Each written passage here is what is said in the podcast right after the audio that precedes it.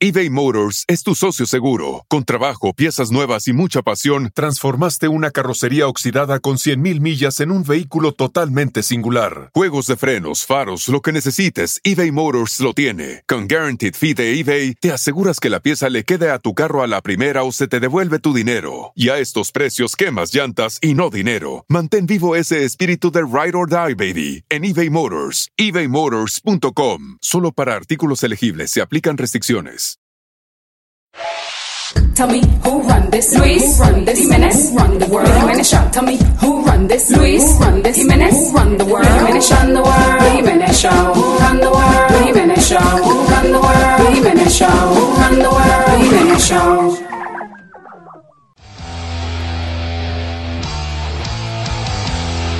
Estamos con el señor Garen James de el show Gigolos de Showtime. And uh, I want to be this man. Garren, welcome. Thank you for being here with us. Yes, thank you. Uh, you have Hola. a very, hola, hola. Poquito español siempre, ¿verdad? Un, un poquito. Mi esposa es colombiana. Ah, yeah. So you know the. I can listen. I know when I'm uh, in trouble. Does she get mad in Colombian? Yes. so I know when I'm in trouble when I hear a bunch of Spanish words. ¿Qué le pasa a usted siempre con su cosa? Some of that. Yeah, some of that. Uh, you have a beautiful family. I, I, I, Oh. I was reading uh, an interview you did Okay. about uh, how interesting your life uh, is now and how different from before. You were a model. Yes. Uh, were you in California uh, at the time, or what were you? yeah, I've been in, well, I traveled as a model all over Europe and um, Miami, Los Angeles. Yeah. But mostly, oh, you were based in Florida, in uh, Miami, actually, Miami, right? yeah, yeah, Miami, okay, yeah. Uh, and uh, how did you fall into drugs and stuff at the Oh. time? Yeah, I mean, I got, I was really, really bad. Um, you know, the fashion world is pretty high paced, and there's a lot of events to go to and networking and things like that. And and basically, I fell into a hole. But I believe that addiction, you know, there's a lot of people that will try certain things or Yeah. do certain things or have some alcohol. But you know, I believe that addiction, you know, you're I believe that you're born with it, and and you can take certain substances that kind of set it off Yeah. and uh, basically just come, you know, into a, a vicious cycle of of um, addiction. We all have to be on something. It, Right. it could be adrenaline, but Right. it could also be alcohol, uh, cocaine, uh, Yeah. you know, sex, Right. uh, whatever. Right? We Yeah. all have to be on something. Well, yeah, I mean, you know, there's some people that, right, they have, uh, you know, they have sex and then that becomes their addiction. So, um, you know, I believe that addiction has a lot to do with it. It's more of like, uh, you know, a mental health issue. Yeah. Um, I don't, I don't believe that, uh, you know, addicts choose to become addicts. Um, I don't think it's like you don't. wake you, up. you don't even think you have a problem uh, Right. most of the time. Right. So, you know, that's the crazy thing about addiction is that people look at it like, oh, you know, he's he's just uh, a, a weak-minded person or a Mm. weak individual or can't control himself.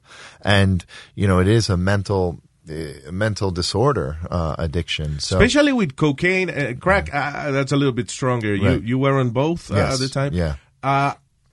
What do they do in rehab that they help you, you know, come out of it? you know, rehab is just like, uh, it's like trying to teach you it's like basic life skills again. Um, you, you know, when you're an addict, you had morals before. And what happens is, is you will have to cross a line at some point. And it starts off with just like lying to somebody. Okay. Like, uh, are you, uh, are you on something? No, I'm not. You know, so, and you know, it's not good to lie to people and then and then the, the next thing that could happen is you know you you need a little bit of extra money and so you know you are at a store and instead of using your last $10 to you know um, Yeah, by uh, food or gas. By food, Oh, yeah. you maybe steal something, and then you have money for drugs. So you know, it's like you cross these lines that you know you're not supposed to cross, and as you cross them, your brain has to then readjust. To yeah, because you perceive them as little victories. Actually, Yes. you know.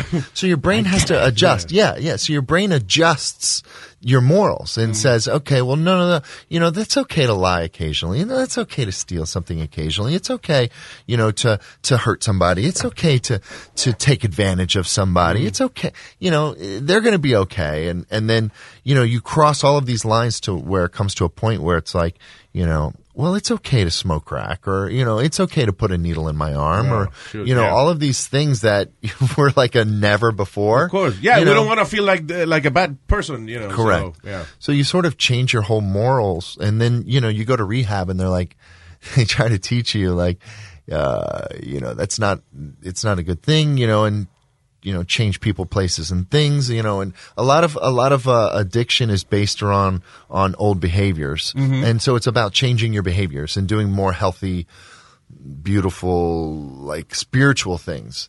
Um, you know, and 12 step programs are all about learning spirituality again. You know, It seems to me, uh, by uh, you know the way you're describing it, that rehab was not the the thing that made you change, but No, not really. what was it?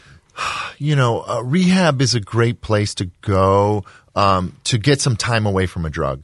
However, the crazy thing about rehab is there's no magic pill or magic wand that they can wave over you while you're in rehab. Yeah. It's like, you know, and I don't want everybody out there as somebody that's sitting there and like, oh, my parents are trying to make me to go to rehab, and here's Garren. He's saying rehab's no good. Rehab is amazing. It's a great place to go Yeah. uh, to to get some time away from the substances. Because you to will not do little- it on your own. Yeah, Correct. Yeah, you can't. It's impossible to do it on your own. So it's a great place to go as a shelter. Hmm. You know, as a shelter away. It's a safe environment with with like minded people.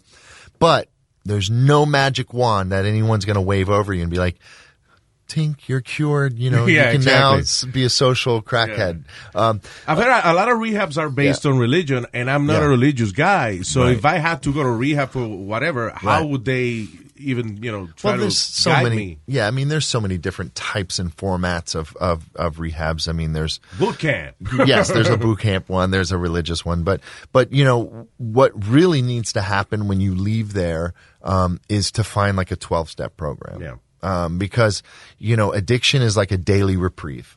So 30 days in treatment, you walk out of treatment and it's like you're out fresh again. And you know, with addiction, it's so crazy because it's it's the only disease that tells you that you don't have a disease. It's the only disease that that tells you, you know, it, uh, it just like sits there and just sits there and lies to you. Yeah. It's like it's just like a lie after lie after lie after lie, and you have to run these thoughts by other people, like-minded people, Mm-hmm. on a daily basis. You know, do you think it's a good idea to do this? And you know, somebody in recovery will look at you like, Yeah.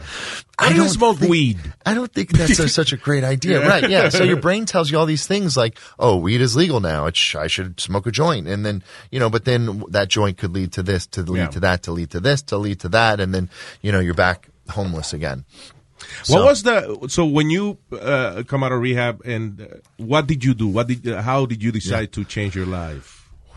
Well, you know what? I, I did not want to change my life. And, and Oh. that's the crazy thing is I didn't, this wasn't like something that I wanted to do. I mean, I was a bad drug addict. Then I got arrested. Yeah, I, I saw I saw one story in which uh, you were living with with a girl. Yes. and then she told you if you get high one more time, you're out. So Right. and you did, And I did. and, then you broke into the house. Yes. Yeah. I, you know, I broke into the house and I basically, because she changed the lock and I wanted to get my, my things. And, um, uh, while I was in there, it was, you know, I just really wanted to get high. And it was, you know, like I said, your morals change and Yeah. your beliefs change. And, and I was like, you know what? Let me, and I just looked at the table and there was a laptop and I said, let me just take that to the pawn shop. I'll let her Mm, yeah. know. She'll just get it out, you know. Yeah. I'll pay her back at She some under- point. she knows me. She'll understand. I and. Yeah, and so but she didn't understand. no, you know, thank God she had the courage, you know, to call the police Yeah. on, on me that day. And you know, I I, I that takes courage too. From it takes courage for for for somebody to do that. Um, Mm-hmm. a lot of courage, and uh, you know, I'm still friends with her today, and and you know, every once in a while we'll thank her, and you know, I've paid her That's back cool. threefold, and but Did but you feel like that at that moment? now, right?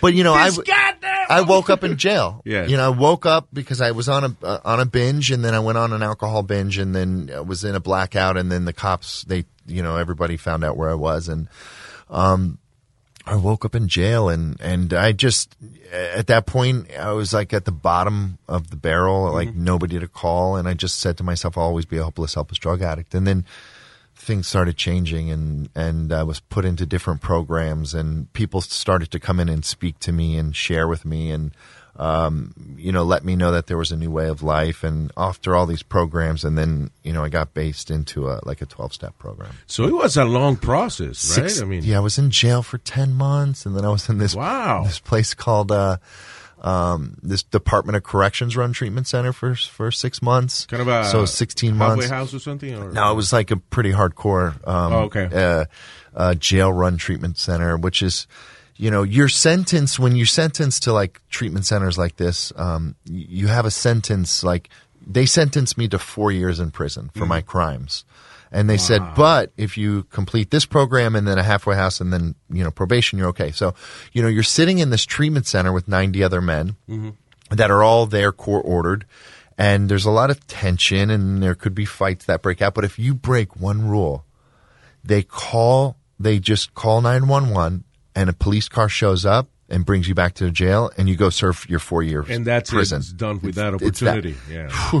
wow. So the pressure is, is really, you Yeah, know, holding that- back, you know, because you don't want to bite your tongue. Yeah, I mean, exactly. it's you know to break a rule, you can't. You know, the phones are set up a certain time. You can't sneak out and and use the phone and could to call. You know, it's like you have to. And as an addict, you get a lot of entitlement issues, and Yeah. you get a lot of. Um, you get a lot of issues as an addict, you know, uh, um, and uh, I mean, it's, I, I bet it's, it's a mix of feelings because they treat you as being sick, but at the same time, you are paying as a criminal. yes, exactly. So I guess that collides in your mind. I think. Yeah. Well, you know, it's it's and you know, as an addict, you always are. You know, you start to learn like to get away with things. You know, you get away with the lie, you get away with the stealing, you get away with all of these little things, and so. When you're in this situation where you're supposed to be good, it's like I could get away with that. Yeah. I'm slick, you know. I'm Yeah, slick, good. hip, and cool. Yeah, You yeah. know, I could I can break that rule easy, and no one would know. And so, Especially with bad influence around you. yeah. Uh, So you know the the the thing with with addiction is learning to follow rules again, like because as an addict you don't really follow any rules, and so that's a great thing that you learn and and you know that like the treatment center kind of thing is you know they set up rules and you have to follow the rules and you know I remember I was in this one treatment center and there was a rule like you can't feed the ducks okay. okay? Because, you know, we'd bring our crackers out and feed the ducks. Yeah. And they said, well, the reason why you can't feed the ducks is because it's a city ordinance that that's illegal to feed the ducks. Oh, wow. Okay, so it's not our rule. So, you know, I brought the crackers out and fed the ducks and, and you know, and, and then I got in trouble. And I had to Wow. read a speech in front of the class, like saying that I, you know, that I was like, this is so dumb. Like a child, And, and- like- yeah, and the, the counselor said, you realize that you're in relapse mode, don't you? And I oh, said, Oh, Wow. I said, well, why? How am I in relapse mode? And because I fed ducks, I think it's a dumb rule. And they're Yeah. like, there you go. Wow. Yeah, it's the rules. It's the still, rules that but you you, decided to not you- follow the rules. Yeah, So, you know- So if you had drugs at the moment in front of you, that would have been a moment in which, yeah. Yeah, I mean, not not really like you know, Yeah, it's like a process. Like that, that type It's- of situation. i- yeah. Addiction is like a process of, of you know of relapse. Relapse is not something you don't just wake up and like if you're a recover in recovery, you don't just wake up and there's a crack pipe in your mouth. Hmm. It's a process. Yeah. of breaking a rule and breaking a rule and then you know not necessarily liking yourself that day and you know i believe that you're either moving towards loving yourself or or not liking yourself and if you don't like yourself then you might get high Did that have anything to do with your profession at the time, like uh, being a model? In which you know, uh, don't you? Isn't it really about? well, it was stressful. Image. Yeah, it's an image and stressful and, and things like that. But, you know, addiction is like, uh, there's no boundaries, you know, from park bench to park avenue. Um, you know, I really, like I said earlier, I think addiction is, is centered in, uh, in the individual. I don't really believe so much that, you know, because there's addicts on every single sort of socioeconomic course. and, you know, men, women, you know, uh, race. So. Do you do you believe sex, sex addiction is a real thing, or I do believe that you know there's um um there's a you know when when you think of a, uh the word addiction you know usually it's something that you do to a point where there's negative consequences. So, um, you know, you can do anything to any point to where there's a negative consequence. So, you know, as far eating, you know, uh, eating becomes a, a problem and an addiction problem once you're crossing a border to where you, you know you're you're putting yourself into unhealthy situations and risky health situations and things like that to where you know you can't even get out of bed. I mean, there's people that are like that. Correct. Um, so you know we have to treat that as a, as an addiction, and same thing with sex. I mean, you know, there's a lot of people that are um, you know ruining their marriages and things like this. Yeah, I guess when when uh, sex interrupts, know, Correct, you your life. Stop being with your family because you know you want to get something else. Yeah. that's the problem. Yeah. I think so. Now, after all this, Yes. what was the first proud moment that you had in your life after all this? That, that you said, "I'm on, I'm on the right track here." Yeah. I'm, um. Because you know, I guess you need now. You need your victories Yes. after you know you come out of rehab. Now you need Yeah. to uh, really tell yourself that you have you're on the right track. That you're gonna become. You know, um, I, I just I got involved in twelve step program, and there's a lot of stuff that that goes along with that. Um, um, there's a multiple twelve step programs out there. Um, I choose not to name the one that I'm in Okay. because it's uh, Sure. uh, it's in our traditions not to do that. But um, but uh, you know, there's a lot of moments along the way. Um, you know, recently. I, I've been applying to go back into the to the jail systems Okay. for 10 years.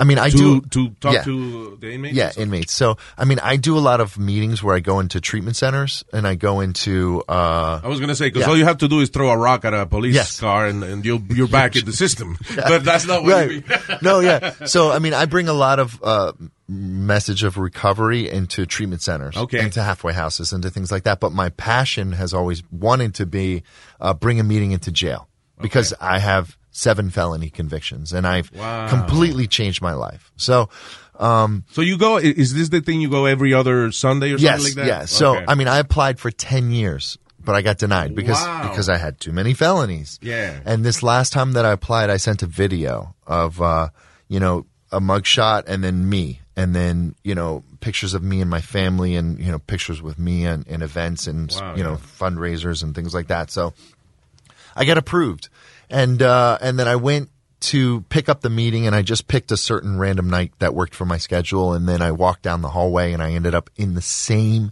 exact jail cell that I was in twelve or thirteen wow. years. Yeah. Wow. Wow. Wow. Wow. So that was like I, I mean I, I was walking down the hall and I was going wow I'm going down the same hallway you know ready to make a turn or go upstairs and the guy stopped at the door my door and I went in and I was like I was in tears when I went in and you know it's funny like when you go into jail you're supposed to be like hard Yeah. Yeah. Yeah. tough and hard. And so, Yeah. you know, I'm sitting in the chair and I was like, I was like wiping my eyes and I, you know, I stood up and I said, listen, I'm sorry, you know, I, uh, about my persona right now, you know, I'm, I'm, I'm, uh, I'm normally a little bit tougher, but this was the same cell that I was Yeah. in 13 years ago. And I Wow. went, and I came in here. By I've been coincidence. fighting. That's- I've been fighting to get in to talk to you guys Wow, to let you know that, you know, recovery is possible. and What do you change tell our these lives. guys? How how do you approach that? Oh, I just, I just, I just, you know, I use comedy and I use because it's hard to keep these guys' interest. Um, Yeah, especially because I'm sure there's a lot of people that try to talk to these guys. Uh, how how do Right. you catch their attention? You know. I, I'm flamboyant, you know, and I'm flashy, and I talk to them about, uh, I talk to them about um, things that I've done in my TV show and and all of this, and then I bring it all back to me laying on the floor at Broward County Jail with you know four felonies, and you know thinking that I was going to prison for four years, and and just you know about recovery and about my journey along the way, and and different stories like, I mean, there's so many like funny stories that I have for them, and and. uh Like what? Like what? What are you talking? you know, just like um, I, I, I, last time that I was in there, I told them a story about addiction and why I'm with ten years clean. I still have a home group and all of this, and you know why I came into the jail, and and because I told them that I, that uh, you know that I, uh, I was. Uh, uh, I was in a in my vehicle and there was a, a way to go and you could go right, left, and straight and there was through a hood, you know, and so I was in a in a Range Rover Yeah. and this was um, you know it was the first car that I got after um, you know, finally acc- accumulating some money, and it was, and you know, I had rims on it, and and so Yeah. I told them, you know, that I rolled down the windows because I said, you know, all of the drug dealers didn't show me respect before because I had a shitty car. I had a really nasty car with a cracked windshield at near the end, you know, and so they would see me pull in and be like, oh, he's got like three dollars in his pocket. but like, so I said to myself that got day, respect from yeah, drug dealers. Yeah, I got no respect. so you know, there's that, you know, the the cracker with three dollars in his pocket, you know, and so, you know, I said to myself that day. I was at the stoplight and I said, yeah, I'm going to go through the hood and I'm going to like, I'm going to just, you know, call them down to think that they're going to have a big sale and right. to mess with them. Yeah. You know, I'm going to show them. So I, I rolled down the window some and I slowly crept through the hood and I was looking at the guys and I was like, yo, yo, yo. and, you know, and then I was like, I'd do a circle and the Yeah. guy's like, yeah, circle around, Yeah, you know, yeah, yeah. and they see a big lick, like a big sale. Yeah. And so I would slow slowly going through and I told the guys like as I was going through the neighborhood, some things happened to me.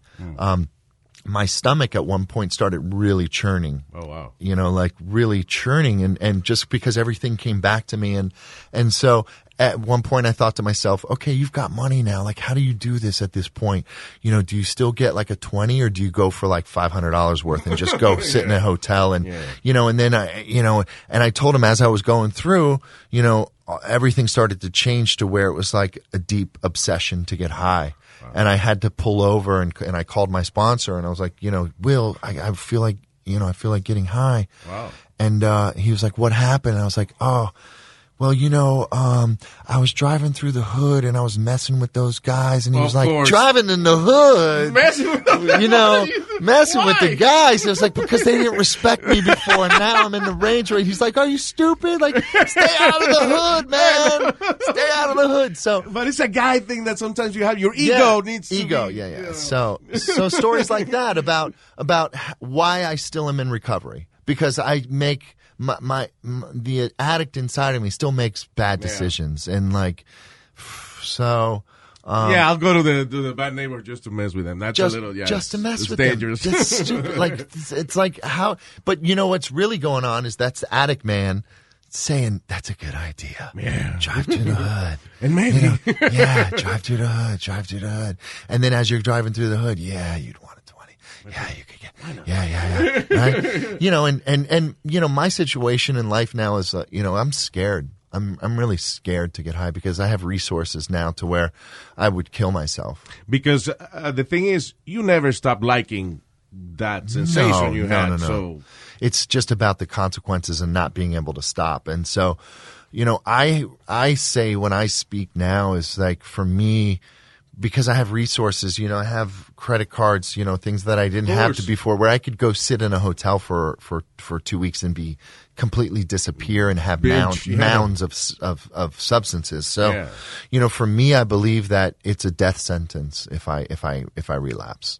I don't believe that I would survive it. So how do that's you- why I take it seriously. uh, I know you have a very successful business now, Yeah. which, by the way, uh, its success is, uh, as they say, opportunity. You know, when hard work meets opportunity. Mm-hmm. Right. So you had your business. You had a few calls a month. You Yes. know, and then the Tyra Banks show Right. called uh, to Right. do a, a feature on you guys. right, Right. yeah that was you know it's it's funny it's like you know one thing that i've learned is like you sh- you know you follow your dreams but sometimes you don't know what your dreams are Mm.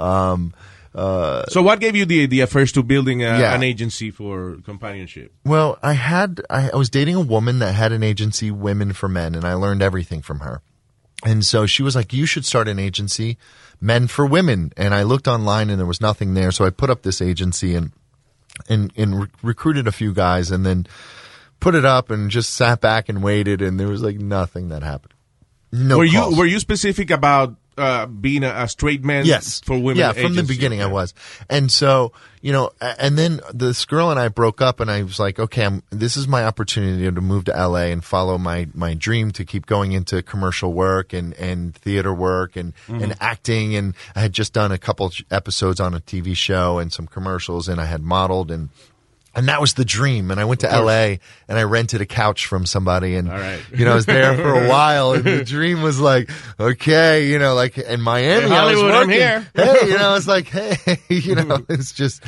you know, and then, then, you know, start to slowly run out But of money. eventually it did yeah. happen, you know. Yeah, but, you know, it, it happened in a different direction you know, to uh, to have the Tyra Banks call show, and I was like, um, you know, I remember I was like, do you guys pay people t- as guests?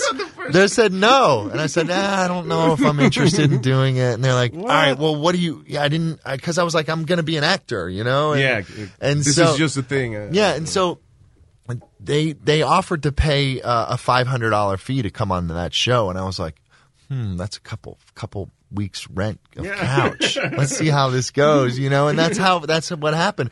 And and I called a friend, and my friend said, save the check just in case. You could just say it was like an, an acting gig, something. Yeah, yeah, exactly. So you know, later on as a, as as an actor, and um, just the show was was. Uh, was crazy. So it, it went it went to what? Like like uh, once you did the show, like went how to top 10 Google search sites in the nation. And then from there, it was still slow. It wasn't like overnight success. Yeah. Um, but then uh, the Gigolo show called me and wanted me to, to, to work with them on Showtime. And then, you know, from there, it was like Dr. Phil in 20/20 and Nightline News. And you know, what's funny is that throughout all of these years, I've kept my, my other sort of s- story a secret as, Yeah. as an addict. You know, I, I you know, I, I like hid it from everybody and, and hid it from, you know, cause I was like, if they find out, they won't have me on the show. If Oh, you thought that? Of course. Yeah. Oh, like, wow. you know, it was like a sordid, dirty, weird past, you know, and That's interesting. I thought, you know, on the contrary, like it's inspiring. Yeah, well, you know, I, I, I guess in the back of my mind too, it was like I don't, you know, with one year or two years or three years, you know, that's not really. But now it's like I have ten years, you know, ten years away from a substance, and you know, ten years clean, sober, and so now it's like I feel more comfortable, not only discussing it, but because of the success, like try to make it more of like an inspiration. Because now it's like I'm not as afraid Yeah. that I could mess up. Like I don't want to be the guy that's like, let's go with recovery. You know, one in two years, and then all of a sudden, you know, there's a, there's a mugshot, and they're like, yeah, there's that recovery guy with a mugshot. Well, success gives know? you some kind of closure, so you now you have a, a happy, kind Yes. of a happy, uh, not ending, but you know, Yeah. a happy conclusion to so far your story. you know, Yeah, so that's good. So far, so good. Now, um, what a lot of people misinterpret of of uh, a business that Yes. like what you have is that you have manholes. Right, right, and right. Uh, you know that it's uh, sex, Right, guy and- standing on the corner. Yeah, Right. yeah, and uh, having a big penis, and that's Yeah, it. yeah, it's all about yeah. But- it's like such that's one of the biggest questions. Like, Something something I read is that is is really difficult uh, for you to hire uh, a new uh, yeah, guy, right? Oh yeah, I mean, you know, this it What do you has take- nothing to do with like look. I mean, okay, it has something to do with looks, Of course, yeah, right. yeah. Um, but I turn turn away so many good looking guys just because They're idiots. edge yeah y- yeah and you need you need you need several other tools in your toolbox you need an education you need um you need to be uh um, uh, outgoing, which is, you know, there's a lot of people that are not outgoing. And if you're not an outgoing and vibrant person, then you can't be spontaneous and meet somebody new. It's funny because could be sometimes they're handsome guys that Yeah. don't believe they are. Right. You have that, but not only that, but like an introverted personality. Okay. Introvert, like, like, hi. Yeah, no, no How emotion. Try you try you, know. make an effort to not show emotion, and that's right. no good. Yeah, Yeah. because Uh, a, lot of women that, that call the agency are uh, something interesting I saw, and and I didn't think about it before. Uh, recovering from cancer, or Yeah. you know, uh, coming out of uh, you know, they're looking bad for a new. Yeah. Yeah. I mean, we we get a lot of that. Uh, you know, a lot of our calls are from people that are going through a divorce. Um, y- you know, when you're going through a divorce, especially like at a high economic level divorce, there's a lot of assets to be mm-hmm. counted and people hiding assets and this and that. And so, you know, a, a, a, a high end divorce could last two to three years Yeah, or longer. so yeah, mine Okay, let's move on. no, but yeah, I get it. Should do we need to talk? Louis, let's Yeah, talk. We, we may No. need to talk. Uh, I'm still paying for it. Uh, no, No, but yeah, I I understand. Yeah. And then the woman, uh, it's it's a difficult she, time she for can't. her. yeah. I mean, she can't start a new relationship, so she's kind of stuck in a grind, and so it's it's an easy way to her for her to go have a little fun in It's between. kind of empowering for her too, right? Yeah. she's she's the one that says what's going in to happen. charge, yeah, and she can spend some of his money on it. Now, it's, yeah, exactly, which hurts a lot more to the to the other side. Uh, do have any client requested anything from your guys that they're no, I'm I'm not going to do that. I'm not going to jump off a, a parachute or yeah, something. yeah. I mean, they, yeah, we have had some, you know, skydiving requests, and a guy doesn't want to skydive. um, you know, but but a lot of the dates are adventurous.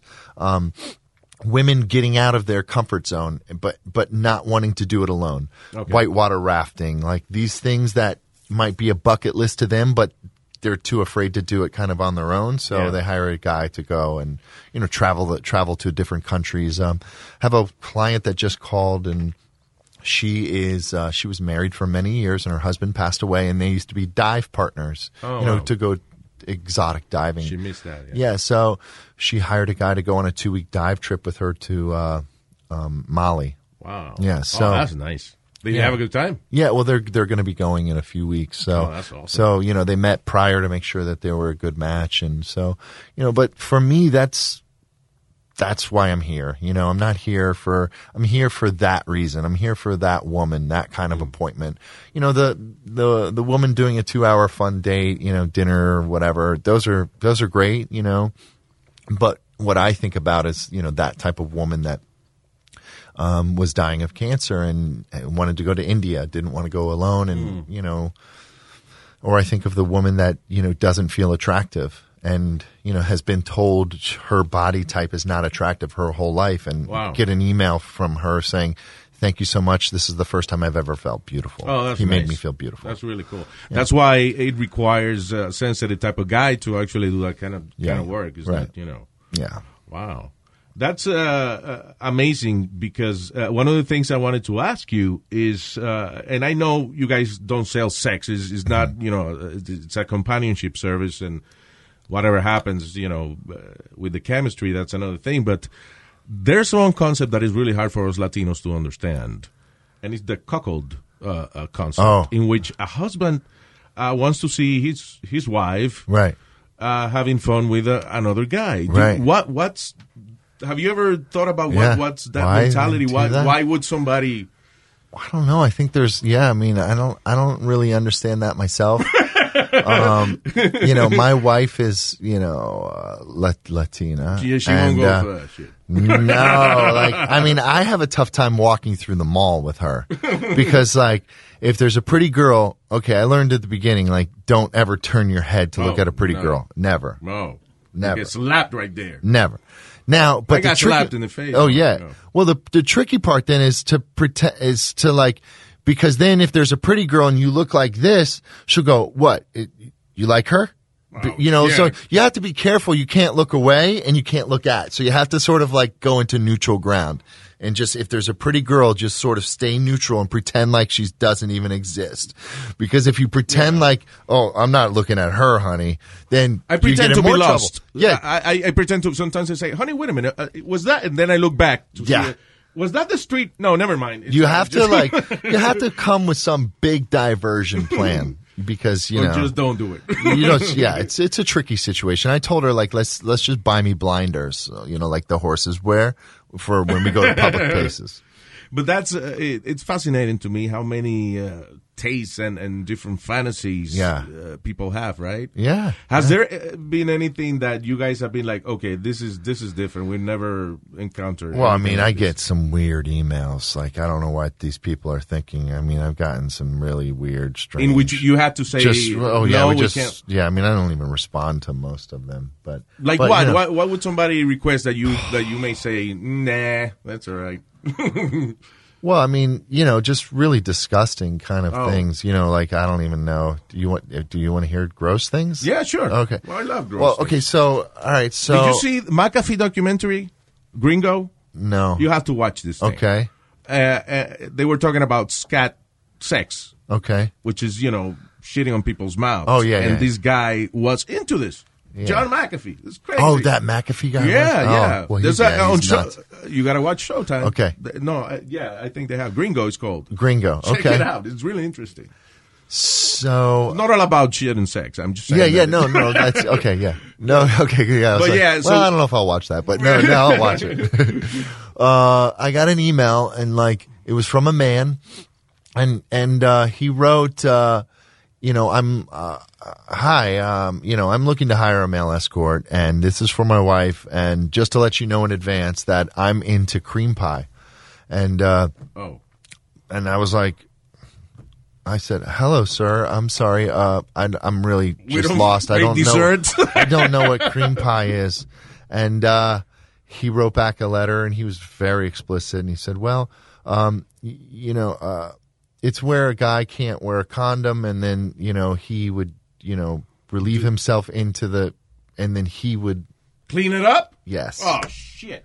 That's the, probably the grossest thing that I've got an email from, is and you know, the, crazy. and then at that point I was like, "Oh, yeah, yeah." and like delete, delete, delete. Oh my god, you know, get this away from me. Oh my god, this is crazy. You gotta be careful, right? Because uh, in reality, uh, you cannot. Uh, you have No, a I website. You Yeah. sell through the website. Correct. We it's don't It's not that you have a, a Mustang Ranch or something. No, no, no, we don't do anything like yeah, that. Yeah, But uh, but you know, it was uh, I was just like I, I just didn't you know it's like it was during the beginning of my agency. I was like I just you know I was trying to make a sale possibly. I was like oh Yeah. you know I don't I don't know what this is okay, but let's find out you know and but uh, it's gross. maybe someone else would have just said, "I'll take the money, whatever," you know, right? I don't know. Maybe I don't know. You know, I guess that's that could be. You, you know, the word escort in the United States, escort agencies are one hundred percent legal, Yeah.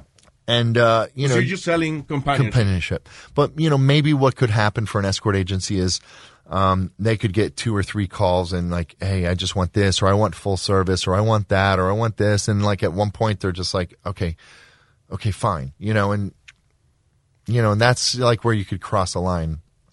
Um, have you ever, know. guy, have, have your business ever been in in any type of uh, not trouble, but maybe uh, the Mm, authorities were inquiring? Maybe. I mean, I've gotten some weird emails and calls and texts, but you know, we're very, very, very, very cut and dry. Like, Okay. uh, you know, I'm not here to make you know a few hundred dollars, a few thousand dollars for a felony. Like, the answer is no. Do you have the elite uh, male agency? You would say, right? Because Yeah. you guys are. Uh, Yeah, we're the best of the best. Yeah. I mean, worldwide, how many guys work for you? a hundred now. A 100 and uh, it's all straight. Yeah, Oh. yeah, yeah, yeah. That's interesting because you know a lot of people would say, "How do you make money with that?" And you do. Yeah. Uh, you. Uh, what's the uh, the the rates?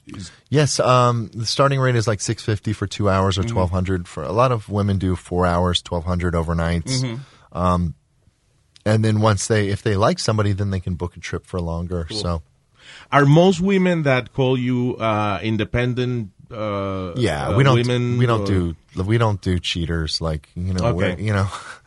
Uh, you know, in recovery, I learned some principles and some uh, of spirituality, and I try to carry that over to my business. So when a woman will call, she'll like, um, okay, so I can't give you my name because I'm married and I don't want anyone to find out. I'm like, You're putting your guy at risk too. That too. Yeah, it's like, listen, you know, I'm not here to like for that. We're not Ashley Madison. Yeah, You know? yeah. I'm not Ashley Madison. You know, we're here for women that are single. We're here. You know, we're not here to target you know cheaters or anything like that. So, you know, I would say you should take that money and invest it into a relationship therapist. You guys are going into a seventh season of Yeah. Gigolos, right? Well, congratulations. Yes, man. thank you, thank you, thank you. Yeah, we haven't signed anything as of yet, so we're hmm. still sort of in the in the hover mode, waiting mode. So How long does it take to produce a, a season?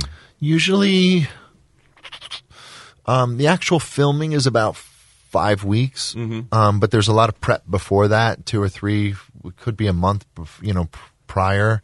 Um, so I do a lot of that prep prior to because I'm the creative consultant. There's a couple of guys that left um, in the first Yes. the couple of seasons, right? Yeah. Uh, what, what happened? Why, why did they leave? Um, let me think. So Because one of them said that he fell in love, whatever. But I don't know. Yeah. Sometimes uh, Well, yeah, TV we show. just, you know, they kind of just got writ- written off. okay, all right. Well, it wasn't. Yeah. Um, yeah. Is it personality, right? I- mean, do do you go by uh, feedback, like when when viewers see the show and then they say, "Hey, I like this guy" or whatever? And, Not really. Um, so there's yeah. certain freedom in terms of uh, the production of the show, right? Because Yeah, a lot yeah. of these shows have a, a you know a, a group that monitors everything, and then they say, "No, this guy has to leave," and right. we have an actor that may be uh, able to portray the Right.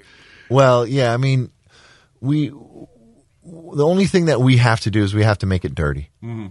Okay, yeah, Showtime yeah, makes, of course, yeah. You know, it's funny is, you know, as a creative consultant, So you think the show looks dirtier than what, what oh yeah, actually? Well, it's Showtime. It's 11 p.m. It's their sex show. It's it's got to be sexy and dirty. now the most important question here: uh, the wife.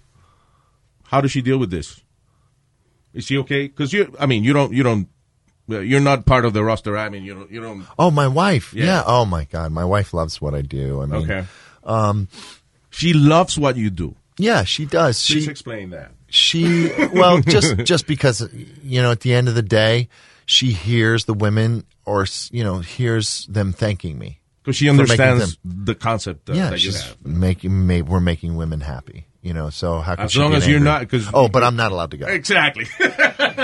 just as long as i have other guys making the women happy then she's completely 100% go now, are any of you guys married? Uh, No. No. Okay. yeah I Some mean, of them have we have to have relationships. right? yeah you know it's this is like a sort of like a job where you where you're single you know Now, do you have any guys that look like us?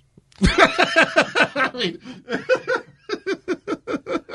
okay. i have some latin guys No, I'm saying you know, like kind of disfigured, like me. no, I'm saying like, eh, do, do anybody request a stocky, uh, you know, Well, you know what's crazy is chubby that Latino guy? you know we we have a lot of women not for that- cleaning. I'm saying, Yeah, you know, not for. companionship. Well, we have a lot of women that will call that are going to a like a corporate event, and they're like, "Listen, I can't have a guy that looks too much like a model. Like I need the sort of a regular kind of guy." So when we have a lot of guys that are sort of just kind of More regular, that not will fit in. you know, good Yeah, looking, but not, you good, know. you know, but not really muscular. Just sort of that will fit into a crowd. You should hire like one 90 year old guy as a joke, like Just you know, guy. you know. Just for some Like he TMZ opens for the other press. Well, listen, uh, Garren, it's. Uh, uh, I mean, I really admire not only when somebody uh, has an idea that develops into a successful business, but coming from somebody that at one point that thought life had nothing for him, nothing, right? I yeah, mean, yeah. to uh, congratulations. It's Thank you. really cool to to talk to you, and uh, and uh, you must feel proud of where, where you are, right? Yeah. Beautiful yeah. family, successful right. business. And I and I was homeless before, so Yeah. You know, when you go from from, from homeless to that, you know, it's What? I'm sorry, and- and let me just ask you Yeah. real quick. You were homeless. You had no no family or Oh no! Well, to. no, I wasn't allowed in anybody's home at that point. Really? I would just steal from them. So, What? Uh, Yeah. It was because of that, like Yeah. kind of the wow. oh yeah, yeah. There's Very no more strange. boundaries left once once you get to a certain point as an addict. There's nothing left. A true success story, Garren. Thank you very Thank you. much. Thank you, Luis. Thank you. It's really Thank cool. you. Hey people, soy Luis Jiménez aquí en losradio.com y le tenemos el itinerario del show de Luis Jiménez. Lunes, miércoles y viernes, show totalmente nuevo para ti y los martes y jueves, Throwback Tuesday and Throwback Thursday. Eso es aquí en Los Radio, Luis Jiménez Show. Algunos les gusta hacer limpieza profunda cada sábado por la mañana. Yo prefiero hacer un poquito cada día y mantener las cosas frescas con Lysol.